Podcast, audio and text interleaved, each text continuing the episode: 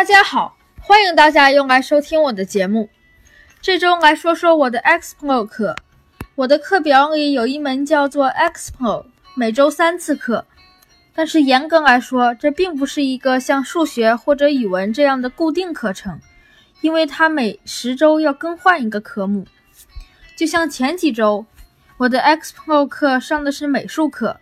但是从这个星期开始，我的 Xpro 课是学习用 3D 打印机设计作品。当然，老师也换了。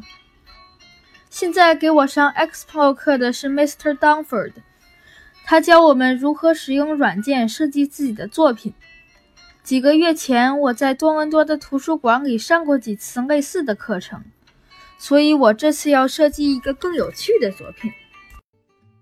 我的同学们很多对数学课或者英语课兴趣不高，但是对这门课大家都觉得很有意思。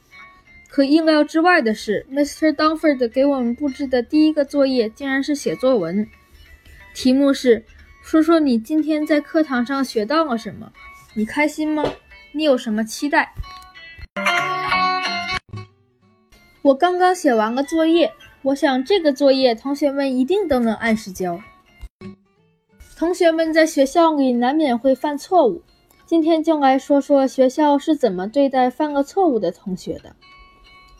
如果你是调偶尔调皮，跟同学有点小矛盾，班主任会来跟你谈话，同学之间真诚的道歉就解决问题了。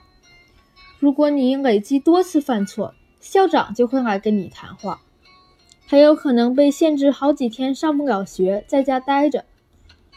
但是，如果你是有些恶意的对待别人，或者对别人造成了伤害，那后果就严重了，可能会被记录在你的成长报告里，一直跟着你。以前节目中提到的跟我打架的那个男孩，前几周因为跟别的同学有冲突，所以就被禁止上学，在家在家待了好几天。昨天班主任说他转学了。他上一次犯的错是把一个同学锁在柜子里，十多分钟后才被人发现。